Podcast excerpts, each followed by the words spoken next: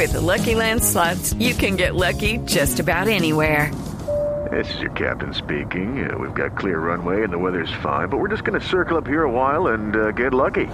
No, no, nothing like that. It's just these cash prizes add up quick. So I suggest you sit back, keep your tray table upright, and start getting lucky. Play for free at LuckyLandSlots.com. Are you feeling lucky? No purchase necessary. Void where prohibited by law. 18 plus terms and conditions apply. See website for details. Pombo, ¿usted sabía que en Colombia, en pleno siglo XXI, hay una zona del país que estuvo tres meses sin energía en medio de la pandemia? ¿Tres meses sin luz? Bueno, si usted me hubiera preguntado, yo no hubiera dicho que uno hubiera apostado por varias, desafortunadamente.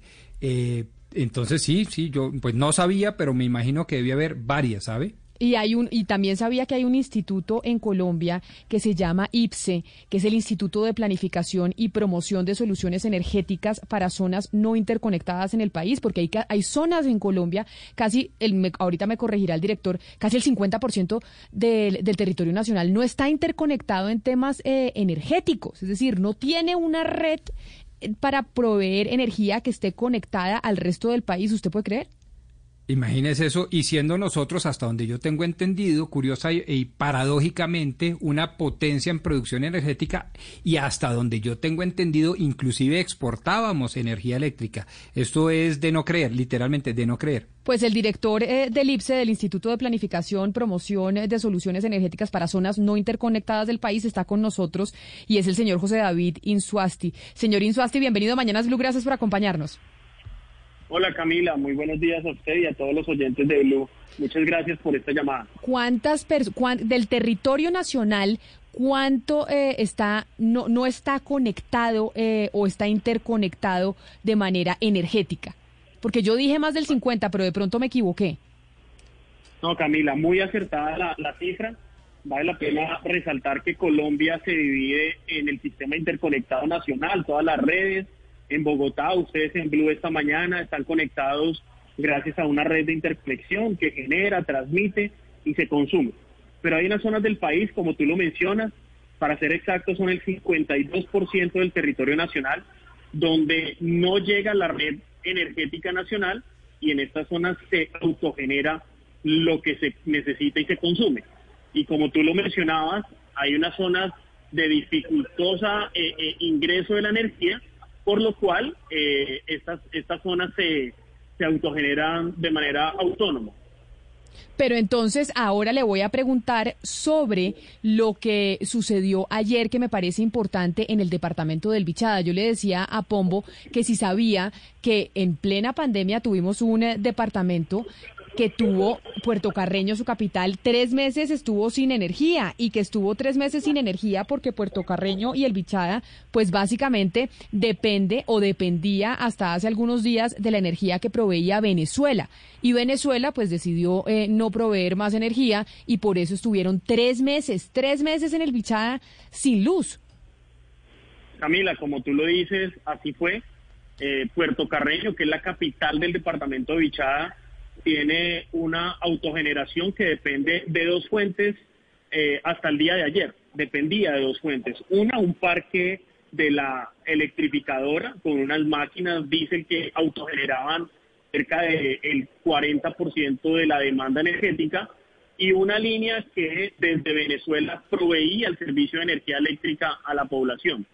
Esta línea nos venía suministrando energía desde el 2007 y a partir del 2014 empezaron muchas tensiones, como ustedes lo saben, políticas y esa línea presentaba bastantes cortes de energía durante diferentes horas del día. Hace más de, como tú lo mencionas, más de tres meses venía una amenaza mucho más fuerte, empezaron a hacer cortes mucho más fuertes de la energía eléctrica y para ser exactos, el primero de noviembre eh, Venezuela corta el suministro definitivo de energía lo que llevó a hacer unos racionamientos de más de ocho horas diarias en la capital del departamento de Puerto Carreño. Desde el instituto, con la gobernación, veníamos trabajando en un proyecto desde hace muchos años. Lastimosamente, las autoridades locales en su momento y diferentes complicaciones eh, logísticas por parte del privado no habían permitido que una empresa privada que tenía la solución pudiera ingresar de manera directa a suplir esa energía eléctrica.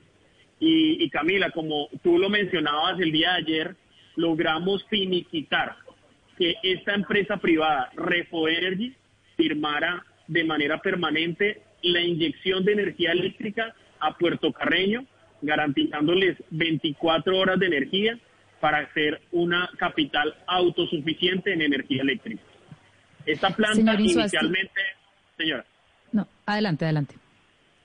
Inicialmente esta planta eh, se soporta con unas plantas diésel, pero en el corto plazo esperamos que a, mediados de mayo ingrese un parque de generación con biomasa, el primer parque híbrido de biomasa del país, que va a permitirle ser mucho más eh, autosuficientes y tener la calidad energética que se requiere para el futuro en esta capital tan importante del país. Yo le quería preguntar sobre eso porque pues el presidente Duque hace dos semanas se comprometió a reducir eh, casi en un 50% las emisiones de gas de efecto invernadero para el 2030 en el país. Y si usted me está diciendo que más, más del 50% del país pues no, cuenta no está conectado a la red eléctrica, ¿no es esto una oportunidad para conectar todos estos lugares remotos a paneles solares o energías, digamos, que sean eh, renovables? Es decir, o energías mucho más limpias para alejarnos un poco pues de los fósiles y de pronto de la hidroeléctrica que si bien pues es una energía renovable sí produce muchos impactos.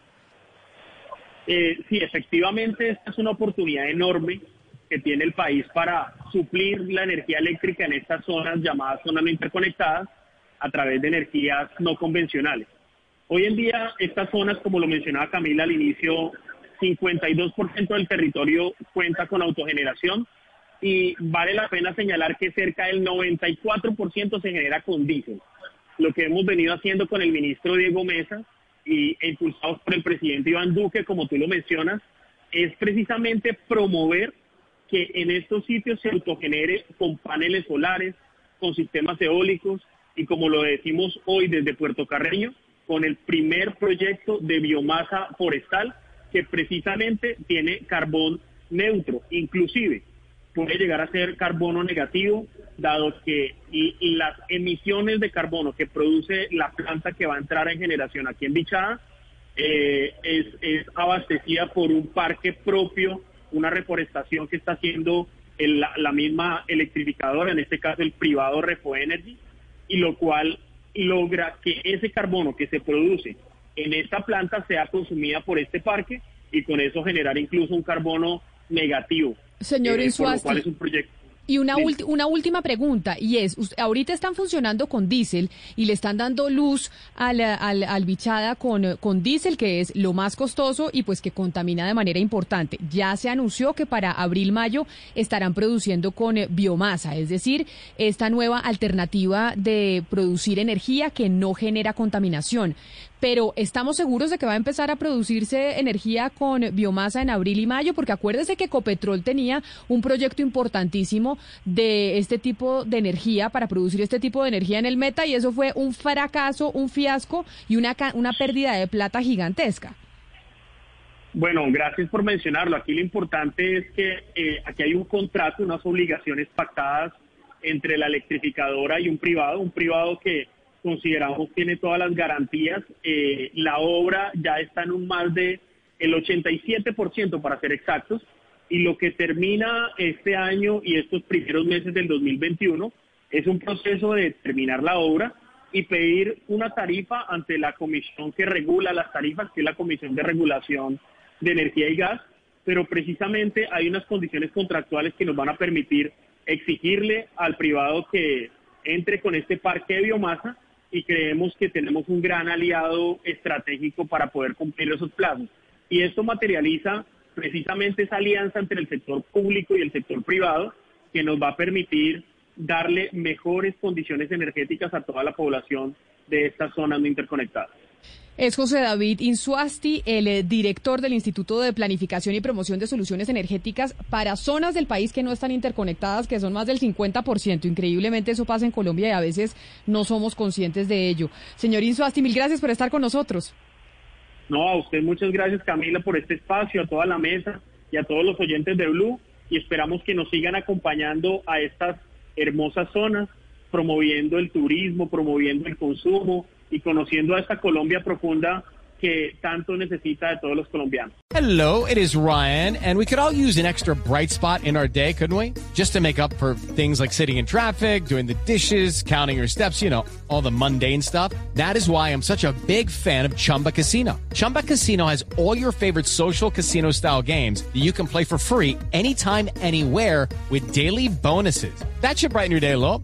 Actually, a lot. So sign up now at chumbacasino.com. That's chumbacasino.com. No purchase necessary. Group. Void were prohibited by law. See terms and conditions. 18 plus.